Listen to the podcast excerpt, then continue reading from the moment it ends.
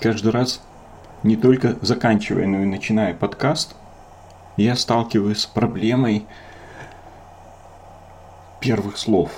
Как начать? Все эти «здравствуйте» в начале и «до новых встреч» в конце – это какой-то ритуал. И поэтому он очень формальный и неискренний. А все остальное в нашем подкасте – чистая правда. Все идеально и искренне.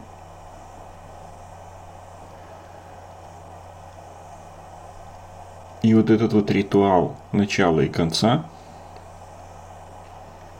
он вносит диссонанс. Мой внутренний диссонанс. И я не понимаю, что с ним делать. В общем-то, это, наверное, так же, как и в литературе. Самое сложное – это начать. Также сложно закончить, хотя менее сложно. Надо научиться начать не начиная, как в свое время придумал Чехов в своих рассказах. Просто сразу переходить к делу. В книгах и статьях есть введение. А, в статьях еще есть абстракт. Вот это, кстати, хорошая идея. Да, абстракт, абстракт можно ввести в подкастах тоже. Абстракт это, это замечательная идея. Причем, судя по изощренно оригинальным приветствиям, которые иногда слышишь в начале каких-нибудь видеоподкастов на ютубе, понимаешь, что этот вопрос стоит перед многими или вообще перед всеми.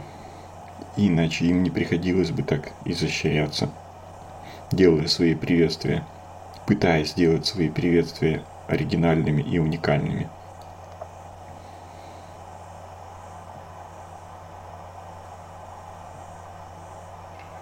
Да, я, кажется, придумала. Надо делать что-то такое... Что-то вроде лирического эпиграфа. Да. Вот ты к следующему подкасту так и сделаешь. Хорошо.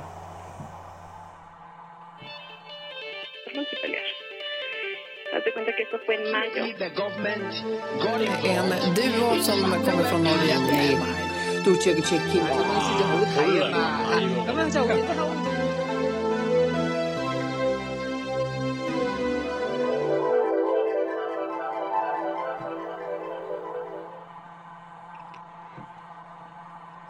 И о чем же мы, Юра, сегодня поговорим? Тема сегодняшнего подкаста будет «Свобода воли». Существует ли? Да, когда начинает говорить о свободе воли, первый вопрос, который приходит на ум, существует ли? Но для того, чтобы ответить на вопрос, существует ли, хорошо бы ответить на вопрос, что вообще это из себя может представлять.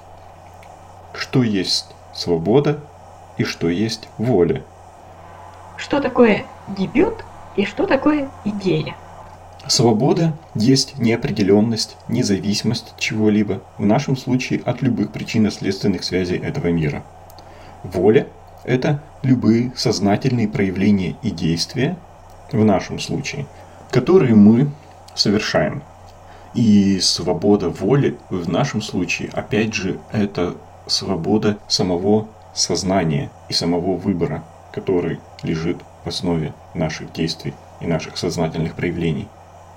Свобода воли для нас – это недетерминированность самих наших посылок к действию, способность к выбору осуществить наши действия абсолютно независимо, как бы исходя только из самого себя, которые не были бы отражением каких-либо воздействий на нас направленных извне или изнутри.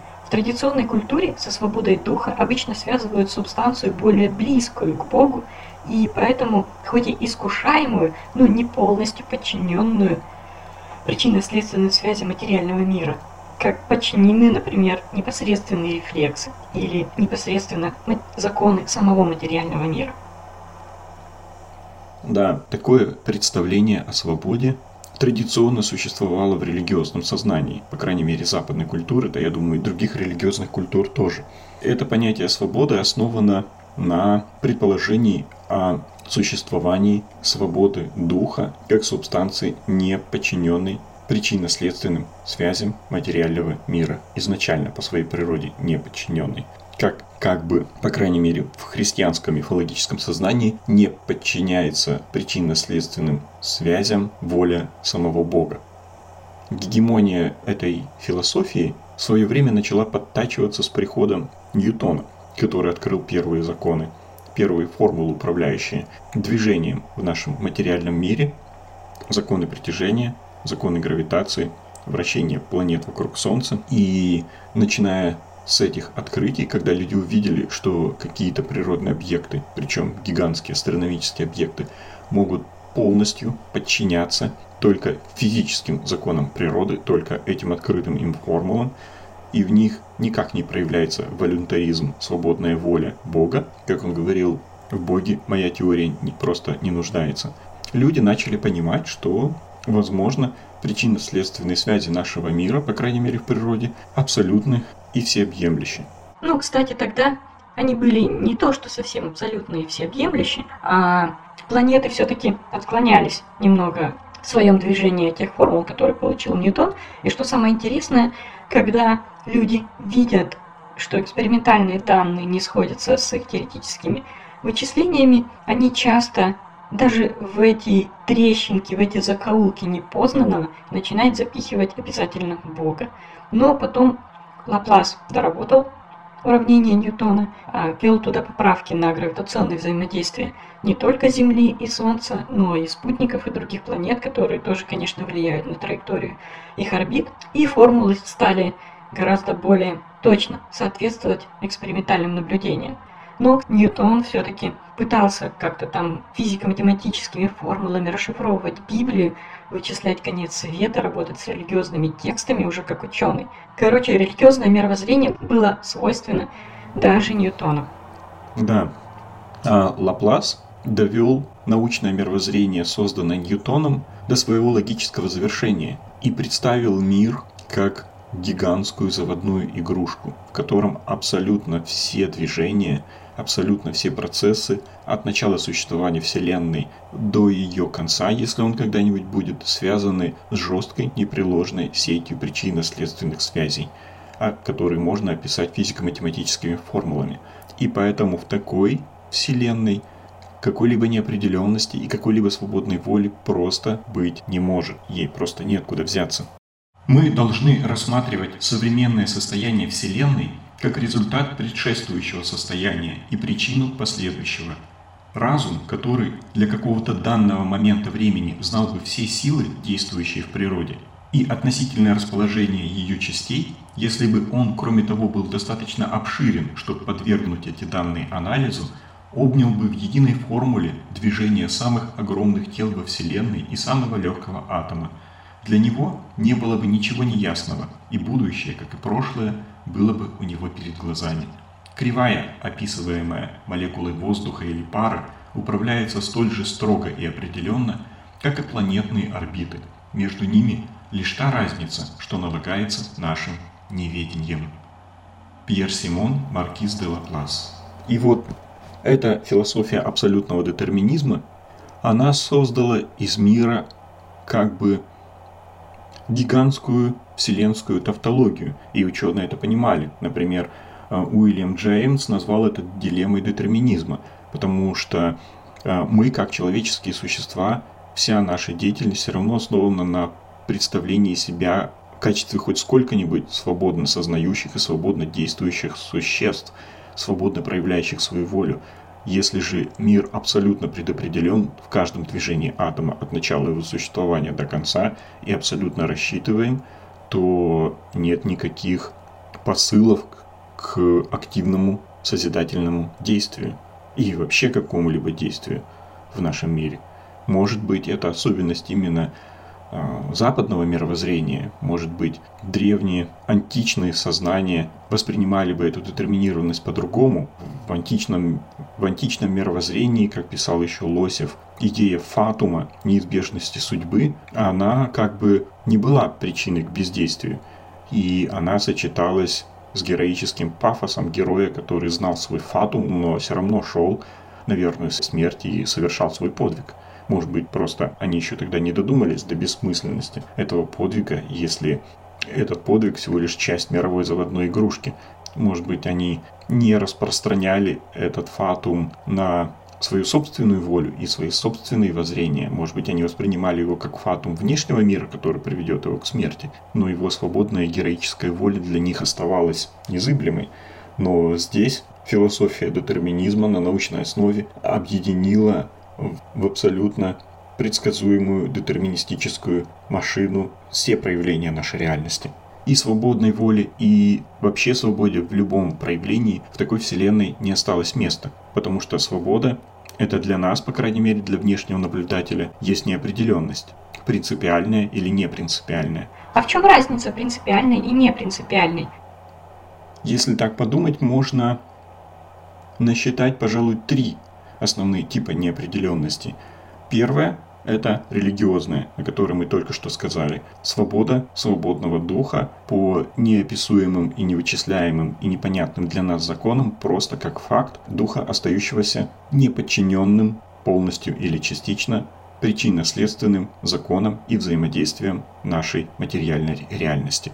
Другой тип свободы или неопределенности – это Лапласова свобода, та, что была даже в философии детерминизма Лапласа. Неопределенность чисто методологическая когда мы просто не знаем формул управляющих нашей Вселенной и не можем до конца измерить, чтобы внести в эти формулы начальные состояния всех элементов наших систем, о которых мы говорим, или всей Вселенной в целом. И поэтому мы до конца не можем вычислить развитие наших систем или всей Вселенной на бесконечность прошлое и будущее. Но это чисто техническая преграда, и когда-нибудь мы узнаем эти законы, напишем эти формулы, в точности посчитаем начальное состояние всех систем нашей Вселенной, и эта неопределенность исчезнет. Мы сможем, подставив начальное состояние систем в эти формулы, вычислить все движение материи, все развитие Вселенной на бесконечность, как в прошлое, к самому началу существования Вселенной, так и в будущее.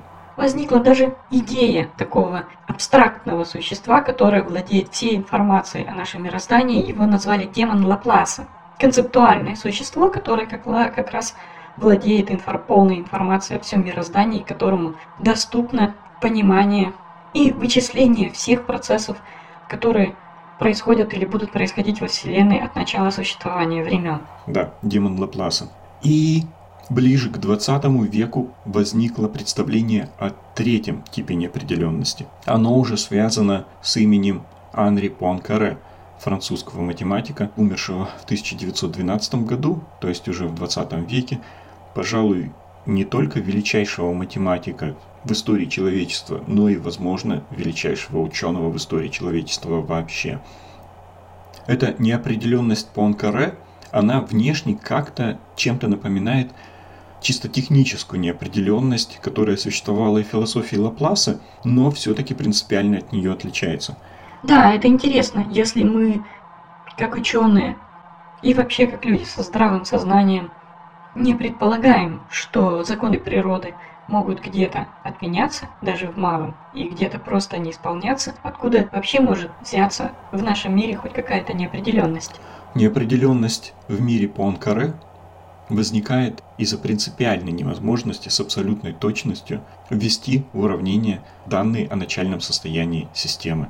Когда мы проводим какие-то измерения, мы можем уточнять их бесконечно и вносить их с бесконечной точностью. Там всегда будет бесконечный ряд значений после запятой. И мы обычно вносим их с какой-то доступной для нас точностью. Но тогда мы сможем правильно рассчитать динамику, эволюцию, движение нашей системы только на какой-то ограниченный промежуток времени. А дальше будет просто нарастать ошибка, потому что мы начальные данные внесли как бы приблизительные. И вот для того, чтобы действительно рассчитать все во Вселенной от первого мгновения ее существования до последнего, если рассчитать прошлое и будущее развитие всех систем или какой-то даже одной системы на бесконечно долгий промежуток времени, нам для этого нужно в наше уравнение внести данные о начальном состоянии системы с бесконечным числом знаков после запятой, с бесконечной абсолютной точностью. Конечно, этого же невозможно сделать, для этого нам нужен компьютер размером со всю Вселенную. И поэтому эта неопределенность, она только выглядит технической, похожей на Лапласову. но на самом деле, понимая эту невозможность с абсолютной точностью задать начальное состояние системы, мы теперь понимаем, что никогда в истории развития человеческого разума мы не сможем обсчитать всю Вселенную как абсолютно детерминистическую систему. То есть мы не сможем уподобиться демону Лапласа. Таким образом, незыблемость законов природы сохраняется, ее никто не отменял, но появляется принципиально, появляется принципиальная нерассчитываемость ее на бесконечно долгий промежуток времени. И, и причем не обязательно на бесконечно долгий промежуток времени.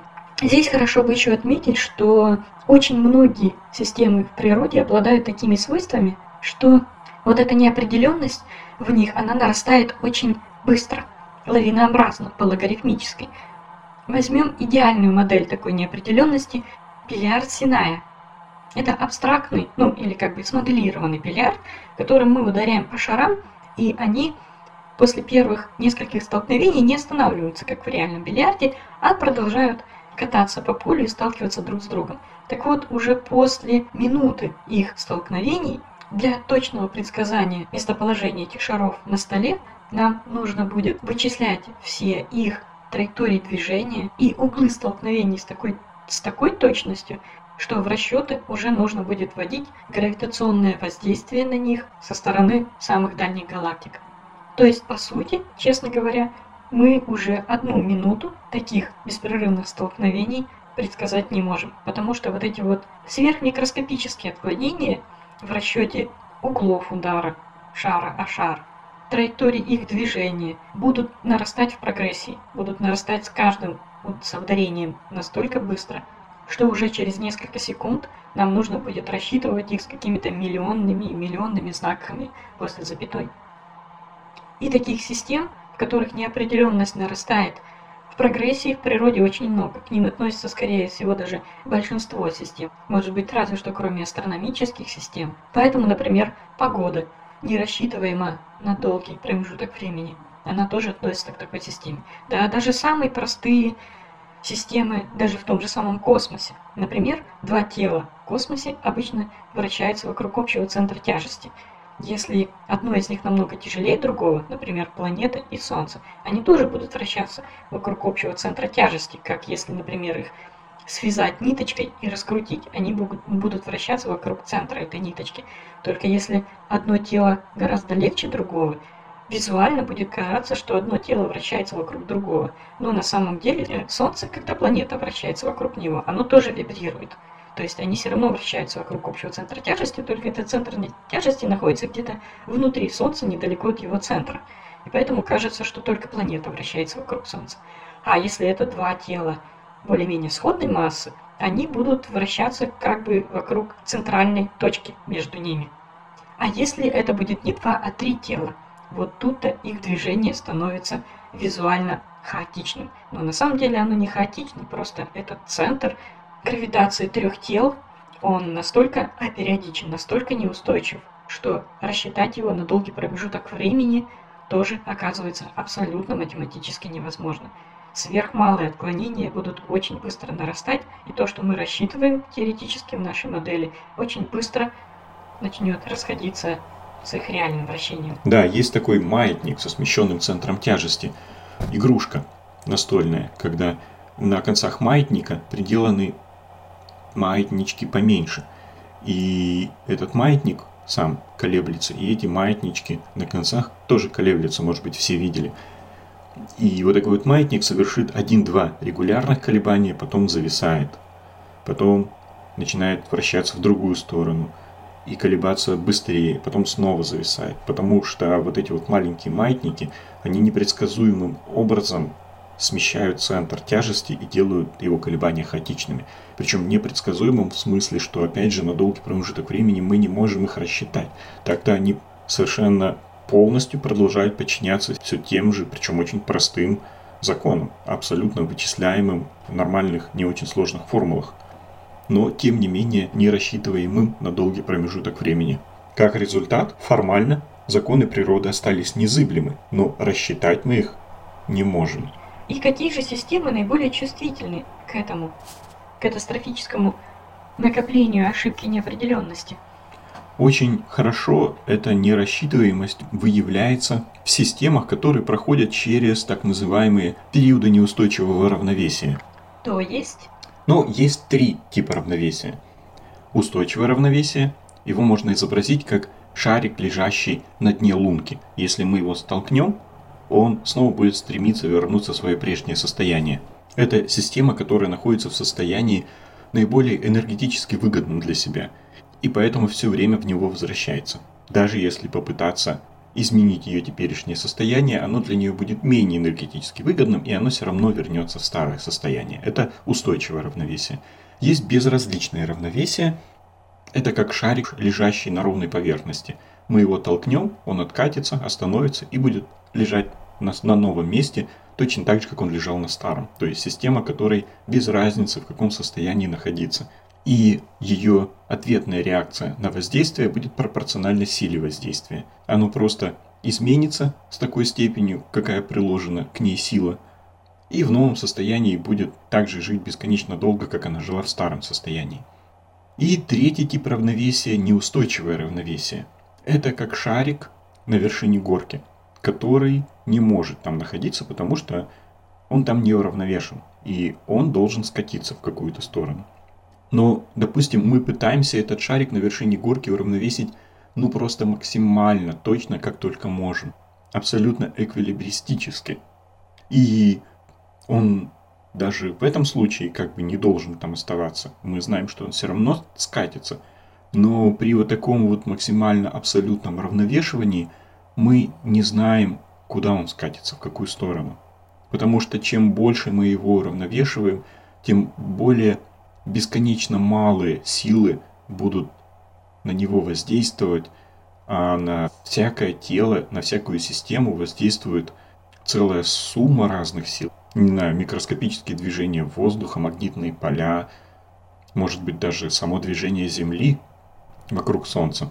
И при бесконечно точном уравновешивании его на вершине горки – мы даже не можем представить, какие бесконечно малые силы будут приходить из этой бесконечности бесконечно малых сил для того, чтобы его столкнуть в ту и другую или другую сторону. Причем не единственной силы, а как сложится сумма этих бесконечно малых сил, действующих в разных направлениях, состояние системы, которая находится в неустойчивом равновесии, то есть путь развития системы, которая проходит через точку неустойчивого равновесия, в принципе непредсказуем это вот как раз те самые точки неопределенности. И если они есть в развитии системы, то развитие такой системы невозможно абсолютно точно предсказать на долгий промежуток времени. А вот эти точки неустойчивого равновесия можно описать как бифуркации, бифуркационные вилки, раздвоение возможных путей развития системы. До этой точки бифуркации система движется по одному направлению развития, и поэтому ее движение полностью предсказуемо, и его можно описать. Потом система подходит к этой точке бифуркации, возможно, замирает в своем выборе на мгновение, как шарик, лежащий на вершине горки, когда он еще только решает, в какую сторону ему скатиться. И вот в этой точке система становится бесконечно чувствительна к бесконечно малым воздействиям. И ее судьба неопределенна, она еще как бы не предрешена. В этой точке система выбирает путь своего дальнейшего развития. А, бифуркация это получается как бы раздвоение. А может быть трифуркация, тетрафуркация? Да, вполне себе может, но большинство систем очень хорошо описываются как системы, в которых есть именно бифуркации. Чисто теоретически развитие этих систем хорошо описывается системой бифуркаций. Многие системы таким образом входят как бы в хаотический, полностью непредсказуемый режим своего развития. Когда бифуркация следует за бифуркацией, предыдущая бифуркация рождает следующую бифуркацию и так далее. Таким образом, они входят как бы в каскад бифуркаций. Например, в такой непредсказуемый режим развития входят некоторые биосистемы. Или так можно описать турбулентность. Из ламинарного линейного течения жидкости или газа турбулентность возникает по принципу каскада бифуркаций. Такая система, которая входит в режим бесконечного раздвоения возможных путей своего развития, бесконечных бифуркаций, входит в каскад бифуркаций, называется детерминированно хаотической системой. Почему детерминировано хаотическое? Как раз потому, что хаотичность здесь просто проявляется в принципиальной непредсказуемости развития этой системы даже на каком-то коротком промежутке времени. Не потому, что она реально хаотична. Понятно, здесь действуют те же самые физико-математические законы, причем иногда описываемые вполне простыми формулами, но это не устраняет того факта, что развитие этой системы мы предсказать и описать на долгий промежуток времени все равно уже не можем. Потому что в каждой такой бифуркации, в каждой такой точке раздвоения мы не знаем, куда дальше пойдет развитие этой системы. Неопределенность в таких системах накапливается просто катастрофически быстро. Вот климатические явления относятся тоже к таким системам. Развитым странам приходится строить гигантские дата-центры, которые оперируют миллионами уравнений, всю территорию страны делят на квадраты буквально в несколько сот метров, рассчитывают на суперкомпьютеры в гигантских дата-центрах, которые делают триллионы триллионов операций в секунду, только для того, чтобы попытаться рассчитать погоду там на три дня вперед, на неделю вперед. Но лишний день-два и неопределенность нарастает катастрофически, потому что небольшой ветерок в каком-то квадрате, небольшая турбулентность, небольшое завихрение, небольшое изменение температуры из-за того, что от какой-то нагретой поверхности выделилось чуть больше тепла, это все вносит в реальность факторы, которые не внесли в модель. И реальность очень быстро в течение дня, двух, трех начинает отличаться от того, что мы вносим в нее. Хотя в нее носят постоянно, круглосуточно данные с метеозондов, с климатических станций, со спутников.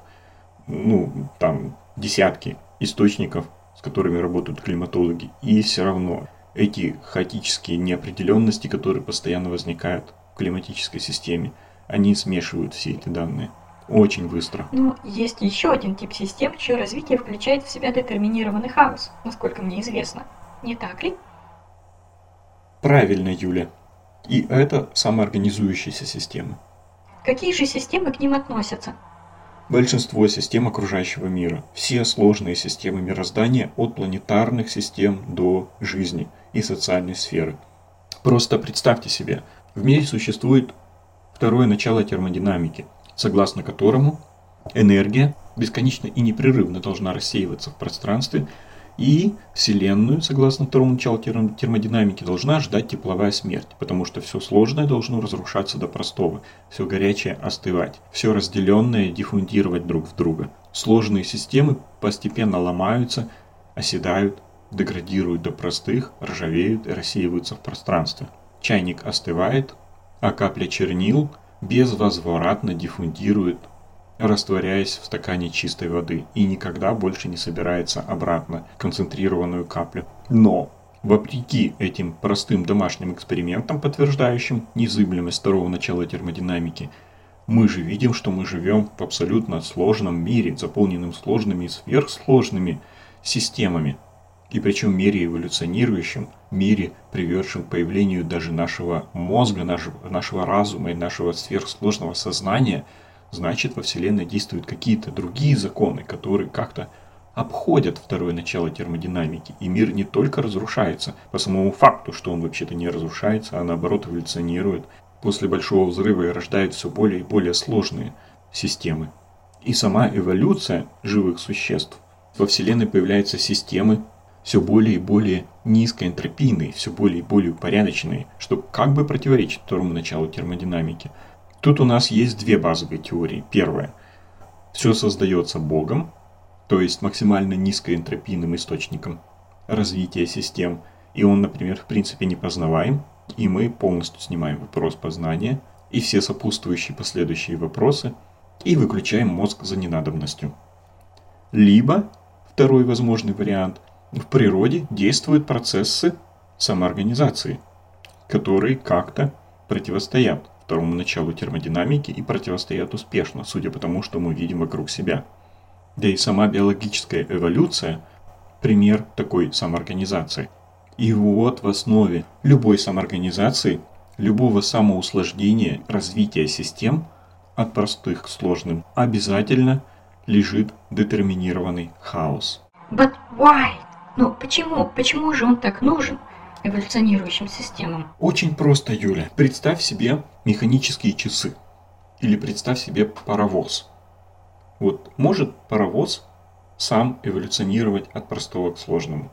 Или могут часы стать своей лучшей моделью? Например, китайский будильник сам эволюционировать в будильник швейцарского качества? Хм. Ну, только с участием Бога, и то не факт. Правильно, не может. А почему? Теперь представь себе самоорганизующуюся систему. Вот просто представь, что ты видишь. Я вижу хаотичное облако элементов, кружащихся вокруг какого-то общего центра и постепенно складывающихся в какое-то новое целое. Вот твои интуитивные представления уже оказываются правильными. Самоорганизующиеся системы должны обязательно обладать некоторыми непреложными свойствами для того, чтобы в них могла проходить эта самоорганизация. Во-первых, самоорганизация – это, понятно, динамический процесс, не статичный, поэтому это должны быть не неподвижные, а динамические системы. То есть это в принципе процесс, поэтому хоть какие-то процессы в них должны протекать. Если это стоящий на полустанке паровоз или остановившиеся часы, то какая здесь может быть самоорганизация? Элементы этих систем должны находиться в движении. Во-вторых, эти системы должны быть открытые. То есть они должны получать извне энергию, на основе которой будет проходить эта самоорганизация. И они должны складываться из элементов, которые присоединяются к системе извне. А если они получают энергию от самих элементов системы? Ну да, теоретически такое возможно. Но в природе Вселенная в своем развитии прошла через две стадии. Сразу после Большого взрыва до образования первых атомов водорода, гелия и более тяжелых элементов, энергии во Вселенной было столько, что эта энергия только мешала самоорганизации. Вселенная была просто слишком горячей и слишком перемешанной. Потом при расширении количество энергии на единицу пространства уменьшилось настолько, что Вселенная остыла и энергии стало не хватать. И тогда у самоорганизующихся систем, какие бы они ни были, даже у астрономических систем, у галактик, у звездных систем, у любых систем, в которых есть хоть какая-то структура, у этих систем в их возникновении и развитии стали ключевую роль играть такие факторы, как конкуренция и отбор. Те самые факторы, которые мы сейчас знаем прежде всего по биологической эволюции.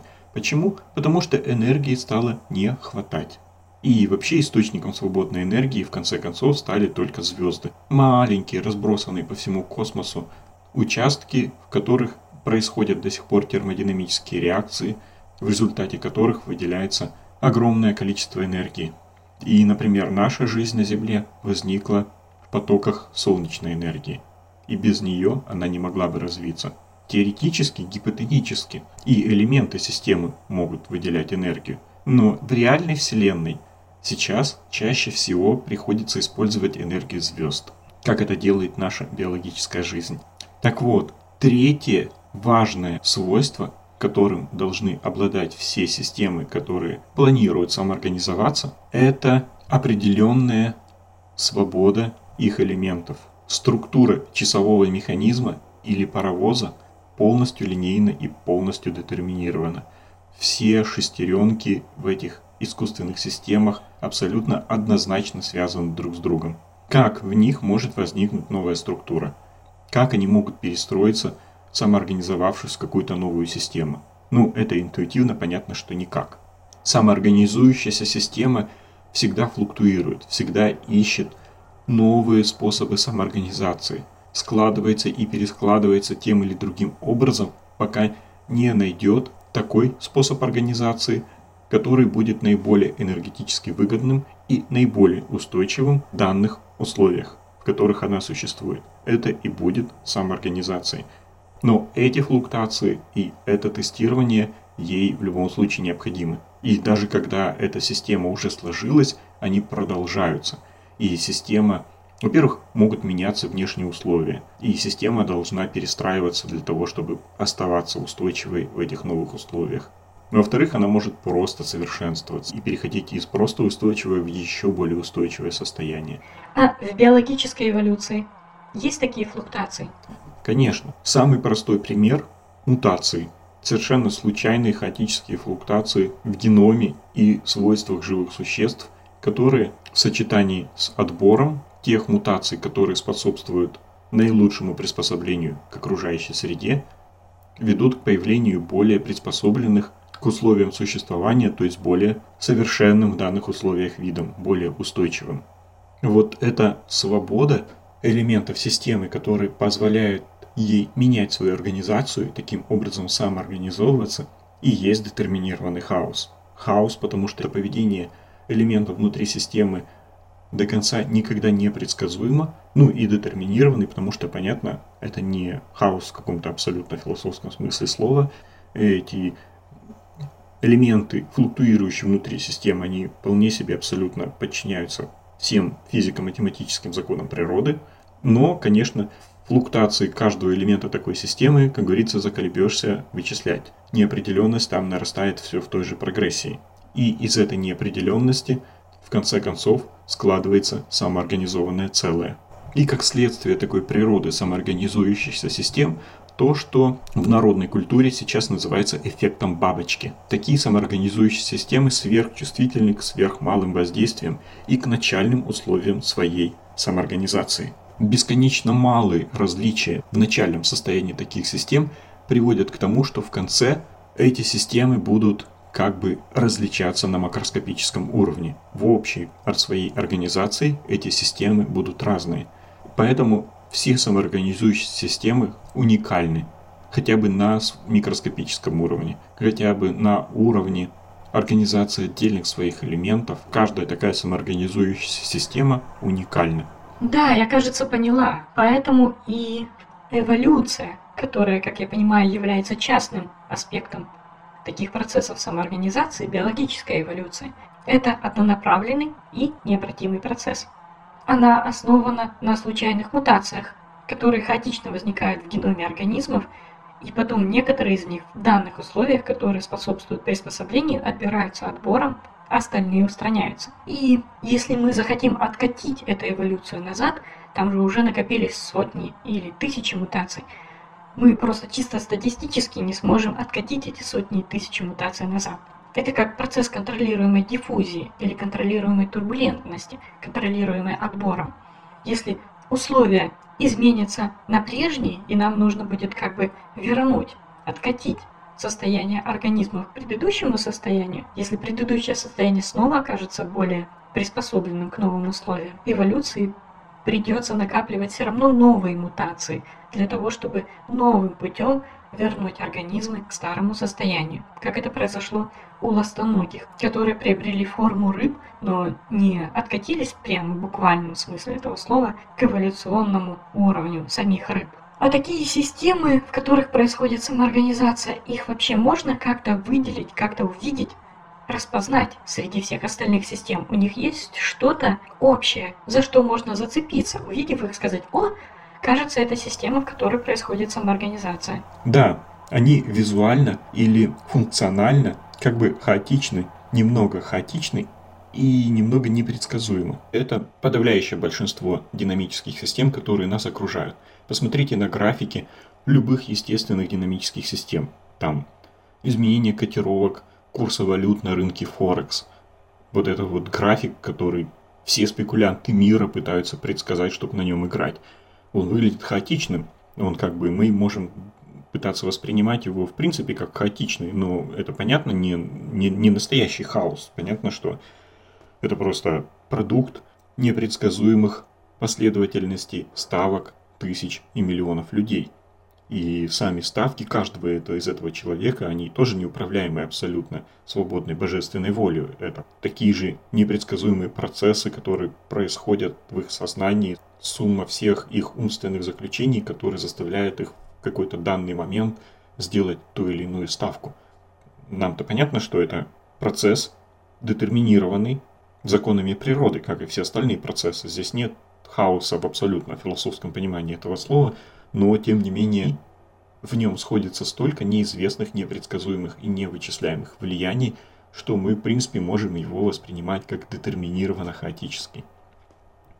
Там изменение численности любых биологических популяций, климат, о котором мы только что говорили, любые, на самом деле, процессы, происходящие в биологических системах. Абсолютно все. Изменение состава крови, дыхание, сердечный ритм, путь мушки дрозофилы, по которому она бегает туда-сюда. Ну, понятно же, что поворотами мушки управляет не божественная воля. Понятно, что здесь тоже совершенно жесткие законы природы.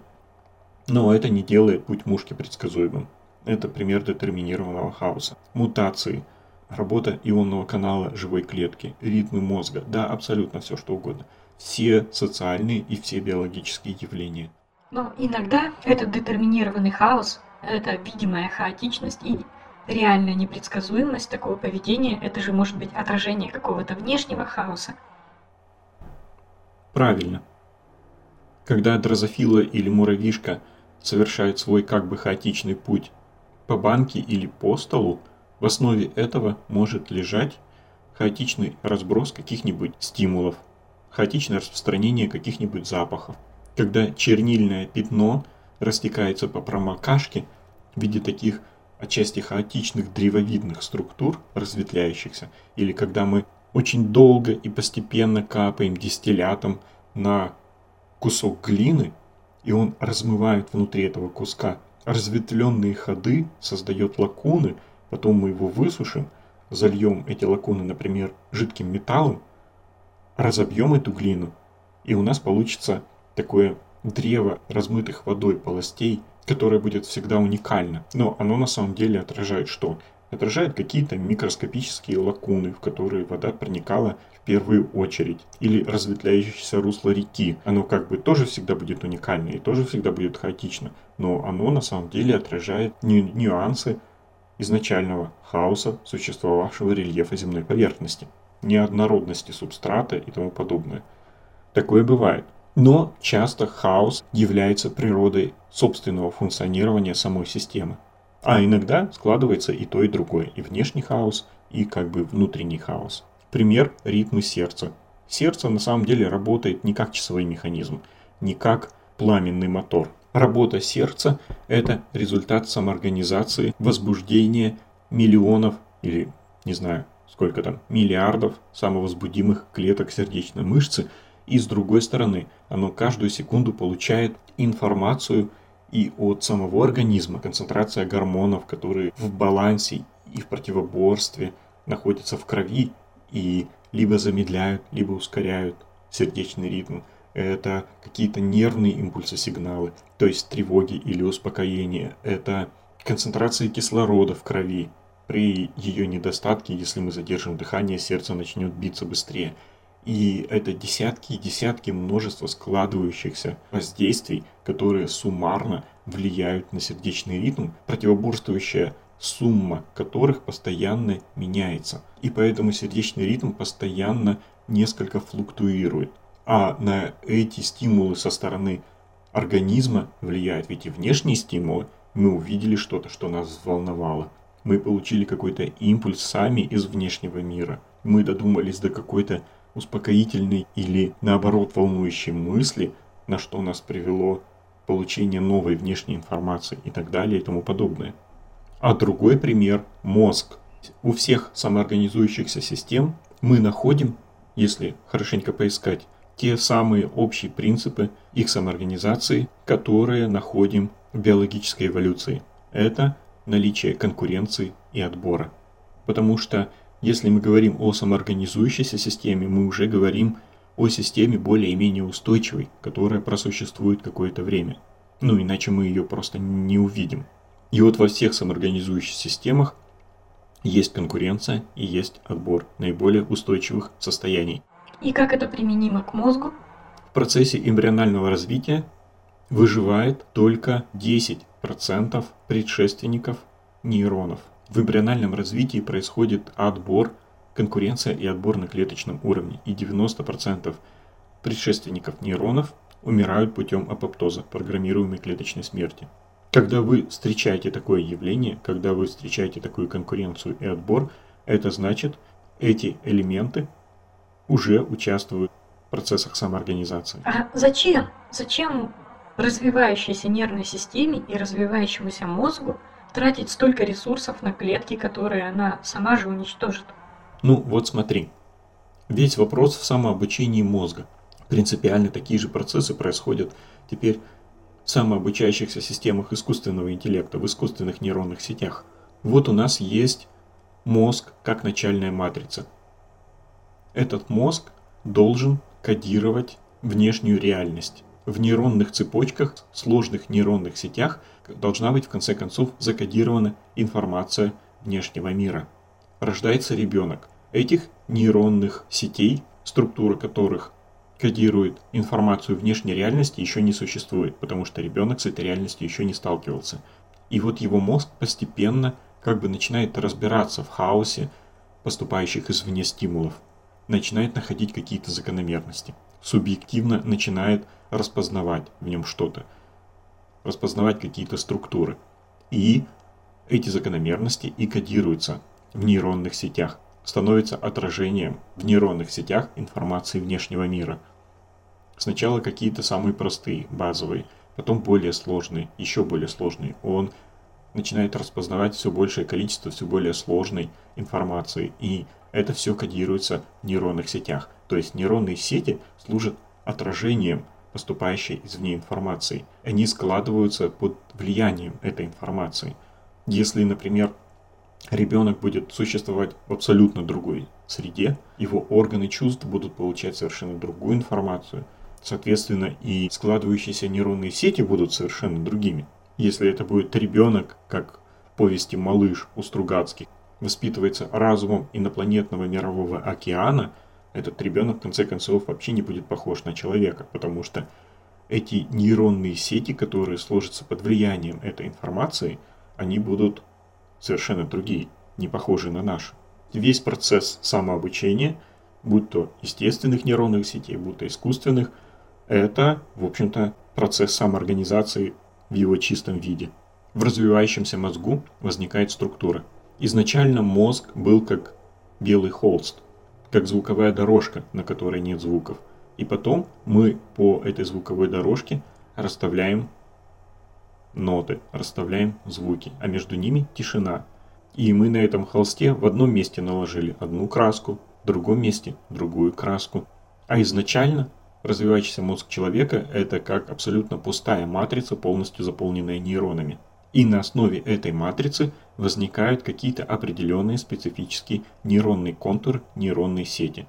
Вот если мы возьмем одну клетку мозга, посадим ее в культуре, в чашку Петри, эта клетка мозга, этот нейрон умрет путем апоптоза, потому что в ней постоянно накапливаются факторы апоптоза, которые неуклонно ведут ее к смерти – а что нужно для того, чтобы остановить это накопление факторов апоптоза, программируемой клеточной смерти?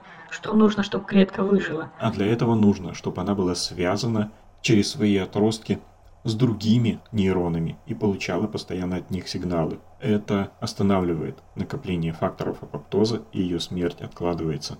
То же самое происходит в мозгу. В процессе того, как мозг создает нервные сети, которые бы отражали существующую вокруг разума реальность, какие-то нейроны оказываются при этом задействованы в этих нервных сетях. Они постоянно обрабатывают информацию, с которой сталкивается этот разум, а другие нейроны оказываются в этой реальности не задействованы.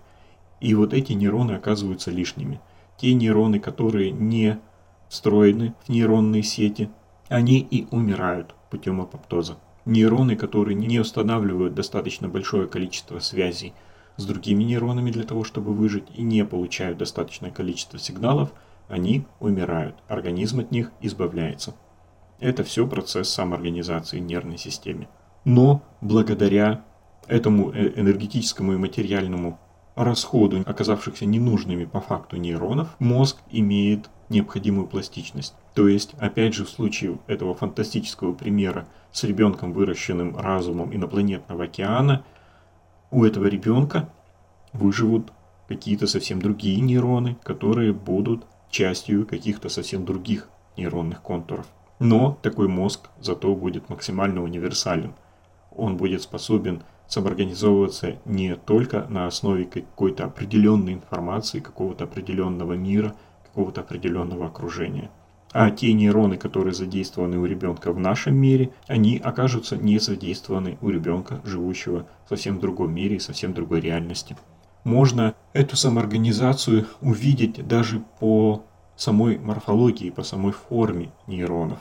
Посмотрите, какие у них разветвленные, постоянно бифуркационные ветвящиеся отростки. Каждый из миллиардов нейронов уникален. То есть статистически они как бы образуют какие-то классы, если взять 100 или 300 нейронов одного класса и другого класса, статистически мы рассчитаем, что у нейронов одного класса больше разветвления отростков, больше или меньше концевых отростков, отличается общая длина отростков, например. Ну, то есть статистические особенности морфологии, да, они общие для всего класса нейронов. Но индивидуально все-таки каждый нейрон в нервной системе уникален. Если вы посмотрите на эту извивающуюся и ветвящуюся форму каждого нейрона, понятно, что каждый изгиб каждого отдельного клеточного отростка и каждое разветвление, оно не абсолютно жестко задано генетически. Ну, то есть никакой генетической информации не хватило бы, чтобы с абсолютной точностью закодировать всю эту форму каждого из миллиардов нервных клеток. Понятно, что вся эта система самоорганизована чисто статистически, потому что в процессе роста отростков нейронов эти отростки ориентируются на диффузное, тоже отчасти статистическое распределение концентраций сигнальных молекул, которые направляют их рост. Кончики роста отростков нейронов, как ползущая амеба, продвигаясь, сканируют пространство, внеклеточный матрикс, находя эти сигнальные молекулы, направляющие их рост, то там, то здесь, чуть-чуть отклоняясь вправо, влево. Это все отчасти хаотический, статистический процесс. Мы, кстати, и в природе можем отличить рукотворные творения от природных. Именно долей хаотичности природных явлений. Так ведь? Да, абсолютно точно. То, что создано человеком, всегда имеет четкие геометрические формы эвклидовой геометрии. Это ровные прямые окружности, ровные поверхности. Рукотворные формы – это всегда идеализированные формы эвклидовой геометрии, которой нас учат в школе. А природные формы, они всегда гораздо более хаотизированы и гораздо более уникальны. Да, потому что все такие природные формы возникли в процессе самоорганизации, в основании которой всегда лежит детерминированный хаос. И вот когда в мозге возникают нейронные контуры, которые кодируют воспринимаемую реальность, и благодаря которым субъективно мы начинаем распознавать окружающий мир, интерпретировать его, влияют ли на восприятие новой информации наша возникшая таким образом личность, наша структура предыдущих нейронных связей, которая возникла на основе нашего предшествующего опыта, наши уже сложившиеся в мозгу установки восприятия. Конечно же, да. Поэтому... Поэтому ранее возникшие нейронные паттерны определяют наши последующие реакции и наши дальнейшие направления развития. Вот почему даже однояйцевые близнецы в процессе жизни становятся все более и более разными. Или как клоны. Даже если мы создадим клон какого-то человека. Мало того, даже если мы создадим его абсолютную копию, например, виртуальную копию, как в фантастическом фильме, но только копию, способную к такому же свободному развитию, как и сам оригинал, уже в первые же секунды ее отдельного существования она начнет переставать быть копией своего оригинала. Потому что каждый человек постоянно развивается. И в развитии всегда есть элемент самоорганизации – и вы, и ваша копия сразу же будете, даже получая одну и ту же информацию, начнете сначала в неуловимых деталях обрабатывать ее все равно по-другому, потому что в вашем, вашем сознании и вашем мозгу или его виртуальном аналоге, как в самоорганизующейся системе, постоянно возникают те же точки бифуркаций. Вы каждый раз делаете пусть вероятный, но не абсолютно стопроцентно вероятный выбор. И вы и ваш клон или ваш двойник начнете с первых же минут своего раздельного существования делать иногда немного другие выборы, принимать немного другие решения, создавать немного другие интерпретации окружающей реальности. И ваши пути таким образом начнут все больше расходиться. И это расхождение будет накапливаться, будет влиять на восприятие новой информации и эволюционировать уже по-другому. Вы начнете расходиться в своих путях развития, потому что каждая самоорганизующаяся система уникальна. И преимущество мозга живых существ перед, например, компьютерными системами, которые сейчас создаются человеком, в том, что мозг работает совсем не так, как все современные компьютерные системы. Работа компьютера абсолютно линейна и абсолютно детерминирована. Вы даете компьютеру начальные данные, даете компьютеру формулы для обсчета этих данных, и компьютер работает в точности как настольный калькулятор. Он абсолютно однозначно по данным формулам обрабатывает ваши начальные данные. То есть компьютер на самом деле вообще не создает информации. Это только кажется, это только видимость, что он создает что-то новое. На самом деле он просто перерабатывает по заданным формулам старую информацию в новую форму. И если вы два раза запустите на одном компьютере этот процесс, вы получите абсолютно тот же результат с точностью до каждого нуля и каждой единицы. Поэтому, например, не существует абсолютных алгоритмов хаотизации, рандомизации вроде алгоритмов Монте-Карло все, что рандомизировал или хаотизировал с помощью каких-либо формул компьютер, можно дерандомизировать, дехаотизировать и вычислить начальные данные.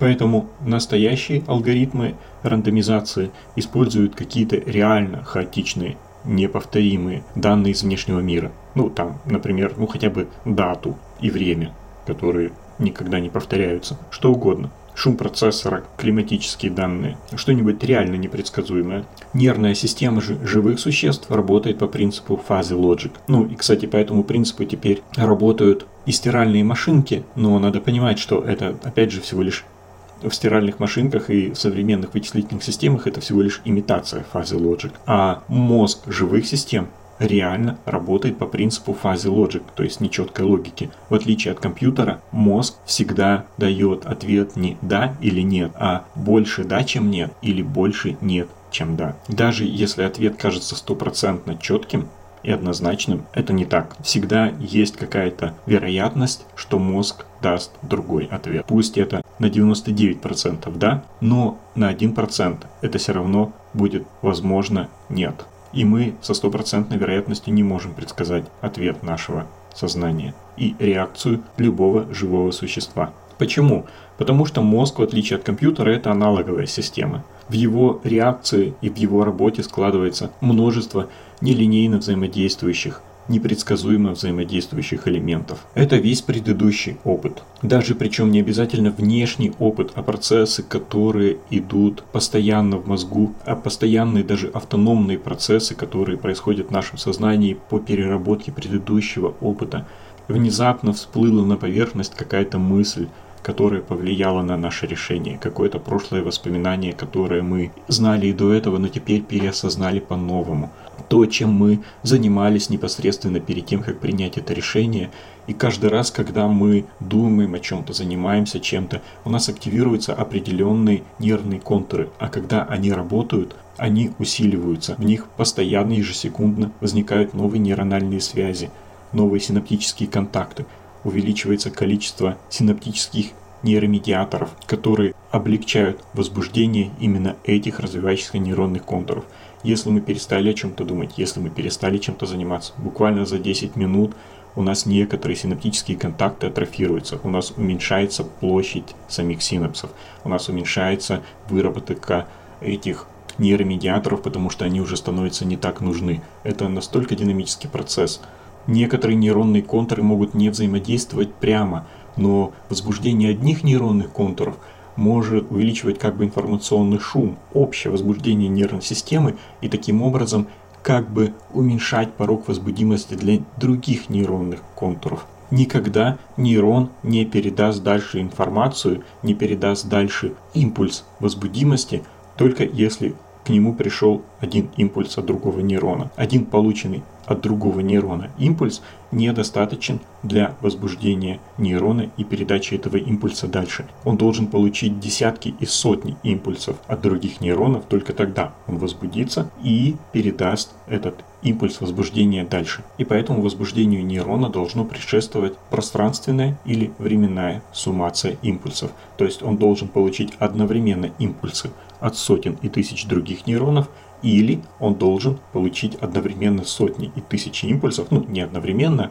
а буквально с частотой миллисекунды или сотой доли секунды от одного или нескольких нейронов для того, чтобы множество входящих импульсов сложились в процессе временной или пространственной суммации, а эти другие импульсы возникают в окружающих нейронах, в окружающих нейронных сетях не просто так. В них тоже происходят какие-то процессы, которые могут происходить, а могут и не происходить. Они могут прямо или косвенно относиться к нашему решению, к нашему вопросу и к возбуждению именно нашей данной конкретной нервной сети, которую мы рассматриваем. Потому что на самом деле некоторые нейроны контачат с очень большим количеством нейронов, которые входят в состав других нейронных сетей тоже. И они косвенно будут влиять на работу нашего нейронного контура и нашего конкретного решения, которое мы примем, если возбудится это конкретная нейронная сеть, которую мы рассматриваем. Мало того, от гипервозбуждения в нашей нейронной сети могут просто замедлиться выработка нейромедиаторов, так называемая синаптическая усталость. И даже если сейчас эти импульсы уже от других нейронов и других нейронных сетей не поступают, они могли поступать до этого и могли утомить наш нейронный контур и то, что в других условиях вызвало бы потенциал действия и способствовало бы передаче сигнала нашим нейронам и возбуждению нашей нейронной сети после чрезмерной активности, которая была до этого, приведет к тому, что наша нейронная сеть будет уставшей. Ее синаптические контакты уже не сгенерируют сигнал, не выбросят достаточное количество нейромедиатора и не сгенерируют сигнал, тогда когда в других условиях они бы это сделали. Работа нервной системы и даже каждой, каждого нейронного контура, который будет отвечать за наше конкретное решение, нужно рассматривать в целом. И он является результатом суммарной активности всего нашего сознания, всего нашего мозга, всей нашей нервной системы, с невычисляемо, непросчитываемо огромным количеством взаимных влияний внутри нее с непросчитываемо огромным количеством взаимодействующих элементов, причем нелинейно взаимодействующих элементов. Что это значит нелинейно? Это значит, что иногда какое-нибудь совершенно малое микроскопическое воздействие, но приложенное в нужном месте и в нужный момент времени – может полностью поменять наш ответ, может полностью поменять работу всей системы. И с другой стороны, очень сильное и мощное воздействие не сдвинет нашу систему с мертвой точки, не окажет значимого воздействия. И какое воздействие при этом окажется критическим, а какое будет, несмотря на свою силу, холостым, попробуй это еще рассчитай. Вся работа нашей нервной системы это бесконечный каскад бифуркаций, самоорганизующийся каскад бифуркаций, в котором оказываются постоянно важны вот эти бесконечно сверхмалые, которые влияют на выбор системы, находящейся в точке неопределенности и выбирающей путь своего дальнейшего развития. Вот здесь-то мы подходим к свободе воли но уже с нерелигиозной точки зрения, а со стороны детерминированного хаоса. Мы приходим к непредсказуемости и уникальности наших реакций и уникальности нашего «я», которому и не мешают детерминированность и непреложность законов материального мира. Но мне, Юра, все равно остается интересно, существует ли свобода воли в религиозном смысле, абсолютная недетерминированность человеческого духа. Во-первых, такая недетерминированность всегда будет недоказуема по самой природе человеческого разума и по самой природе научного познания. Такая недетерминированность всегда будет лишь ошибкой эксперимента. Мы никогда не будем до конца уверены, абсолютная ли это недетерминированность или просто результат какого-то неучтенного влияния. Настоящие ученые, которые знают это, описывая это в своих художественных творениях, специально не дают ответ на этот вопрос, потому что этот вопрос принципиально неизвестен и он находится вне зоны познания. Как, например, в сериале Westworld. Под сериалом Westworld я, конечно, понимаю только первый сезон.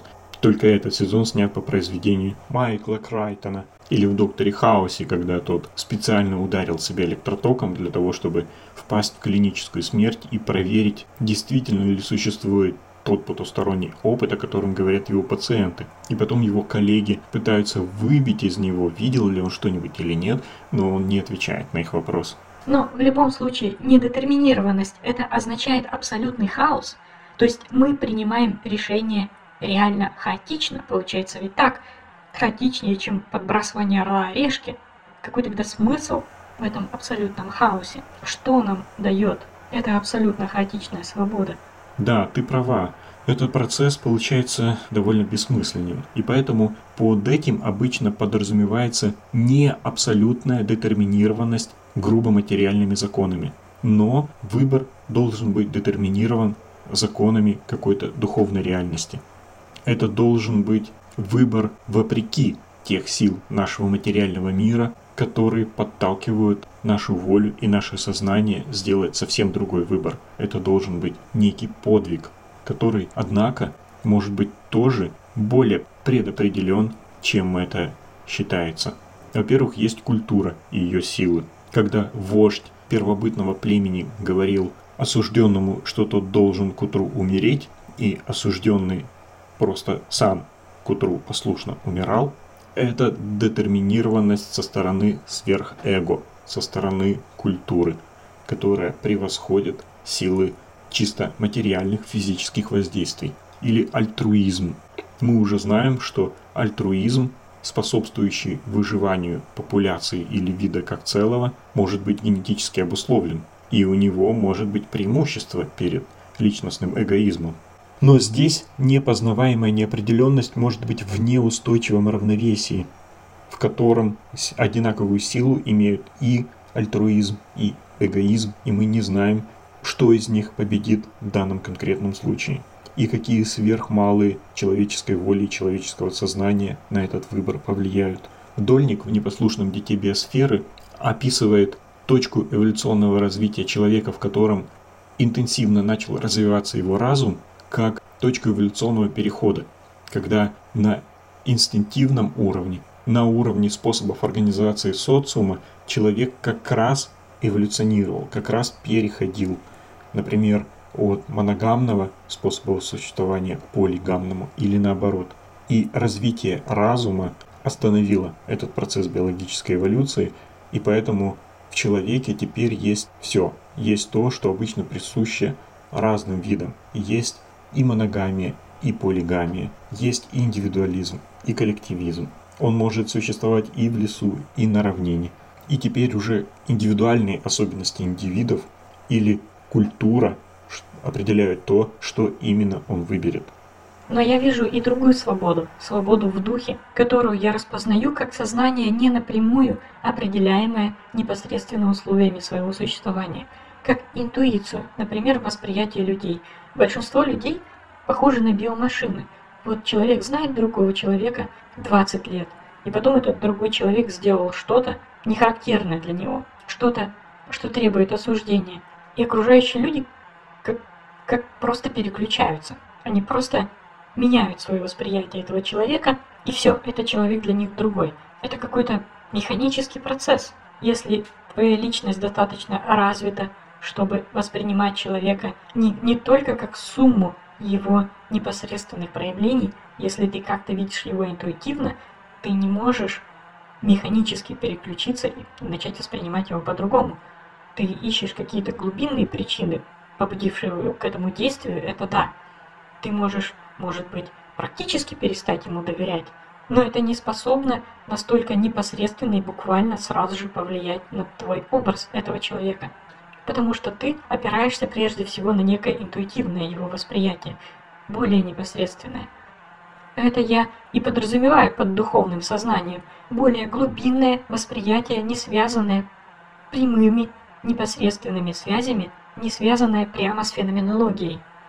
Я вижу иногда детей, которые не просто сумма составляющих их элементов, которые не как дети в американских фильмах, как хомячки или щеночки, просто механический продукт их возраста и пола. в которых есть не стопроцентно предсказуемая уникальность. Эта личность способна на нестандартные решения, реакции, восприятия, которые будут иметь больше смысла. В них будет путь и для самих этих людей, этих детей. В них, будет, в них есть как бы вектор, выводящий за пределы системы, их личности, их возраста, их условий, их пола. И я сама вижу больше смысла во взаимодействии с такими людьми. Я вижу в природе таких людей больше свободы. Ну, ты сейчас оперируешь достаточно плохо формализуемыми понятиями твоего личного опыта, который будет мало понятен, возможно, другим людям. Но в этом есть свой смысл. Людям такого типа, о которых ты говоришь, присуща большая непосредственность восприятия, потому что рациональное, по сути, это схемы, это шаблоны, алгоритмы, которые скоро будут доступны, например, искусственному интеллекту. Сейчас все начинают говорить о вот этом вот чате на основе искусственного интеллекта, который всех заменит и все перевернет. Для меня это не так. Я знаю, что те банальности, которые я услышу от искусственного интеллекта, да, может быть, они будут полезны в 90% случаев. Может быть, в 90% случаев просто нам ничего и не требуется. Нам нужна какая-то информация, которую он будет поставлять. Но для меня это еще один способ отделить тех людей, которых я называю настоящими людьми, тех людей, которые мне тоже будут интересны, от 90% других людей, которым общение с этим чатом будет нормом. Потому что и сознание 90% людей работают на уровне тех же самых биомашин, которые скоро действительно этот искусственный интеллект превзойдет, и алгоритмы осознания реальности в сознаниях 90% людей по своей сложности и по наличию в них того, что я бы назвал жизнью, не превышает уровень, на который способны эти интеллектуальные чаты. Мы очень ярко сталкиваемся с этой непосредственностью, о которой ты говоришь, например, в дзен-буддийских куанах или в общении между дзен-буддийскими просветленными, которые узнают друг друга с первого взгляда, с первой же ответной реплики, которая сразу же выходит за пределы механического отражения, механического воспроизведения реакций и информации, которая находится в сознании этого человека. Оно сразу же отражает непосредственно живое, динамическое выстраивание новых схем, новой реальности. Конечно, в этом гораздо больше свободы, чем в фиксированных реакциях по готовым схемам. И у человека в принципе есть опыт такой свободы воли, опыт духовного выбора. Да, пусть он субъективен, но этот опыт, как любовь или как боль, он имманентен – это реальный непосредственный внутренний факт.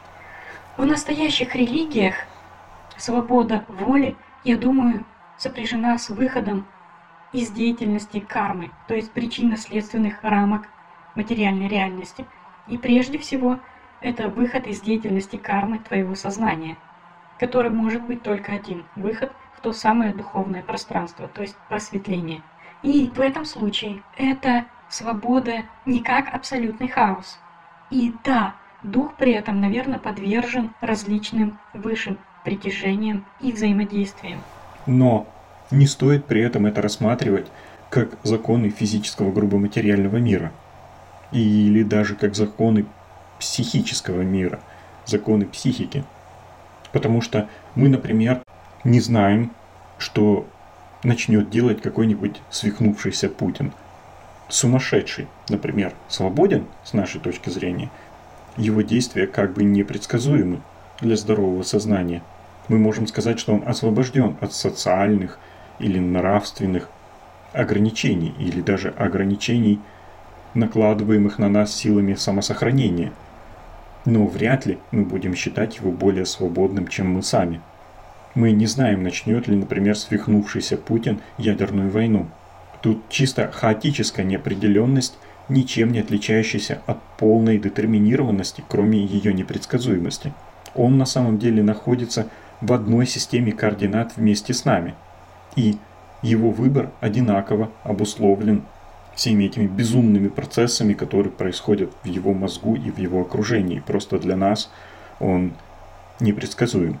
В случае просветления, в случае выхода в духовную реальность человек способен делать выбор более независимый от его личной истории, от его собственного психофизиологического состояния и даже от системы координат, в которой он находится. Не абсолютно независимый, но более независимый. Он способен выходить за пределы той системы, в которой находится и которой даже сам является, как мы это видим в дзен-буддийских ответах. Он способен выходить какие-то другие системы координат. Он мыслит и действует более свободно и более осмысленно, менее рефлекторно. Это мир творчества, который можно противопоставить миру необходимости. Мир созидания и самосозидания.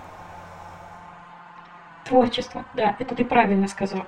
Создавая свою музыку, Бетховен не пытался ведь выйти за пределы клавиш своего рояля или законов музыкальной гармонии вообще, заменив их каким-то собственным хаотическим волюнтаризмом. Он пытался отыскать высшей гармонии, неизвестные еще гармонии. Здесь, по нашей природе, индивидуалистический волюнтаризм беднее, детерминированнее и непродуктивнее. Он менее свободен, чем эти гармонии, до которых художник пытается достучаться.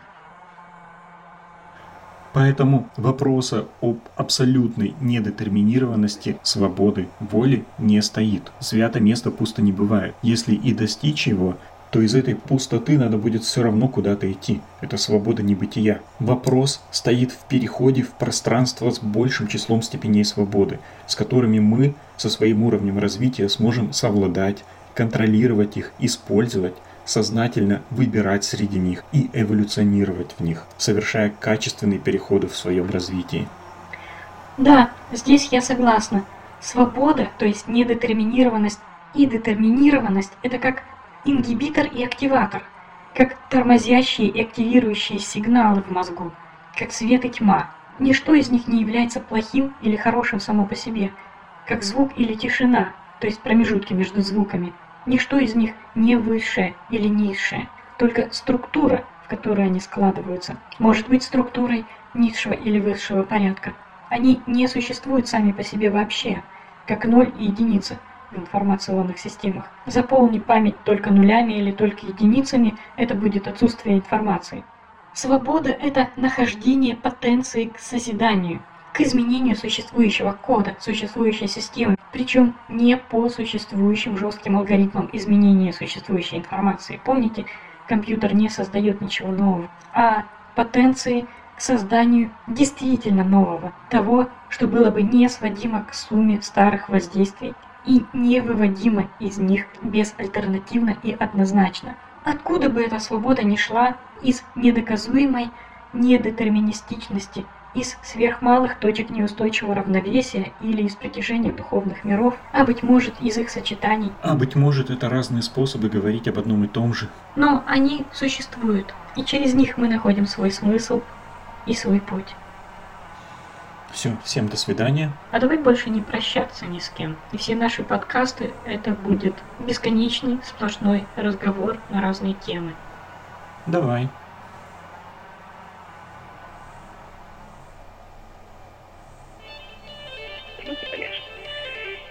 diciembre, que eso fue en mayo. En duo som kommer från Norge.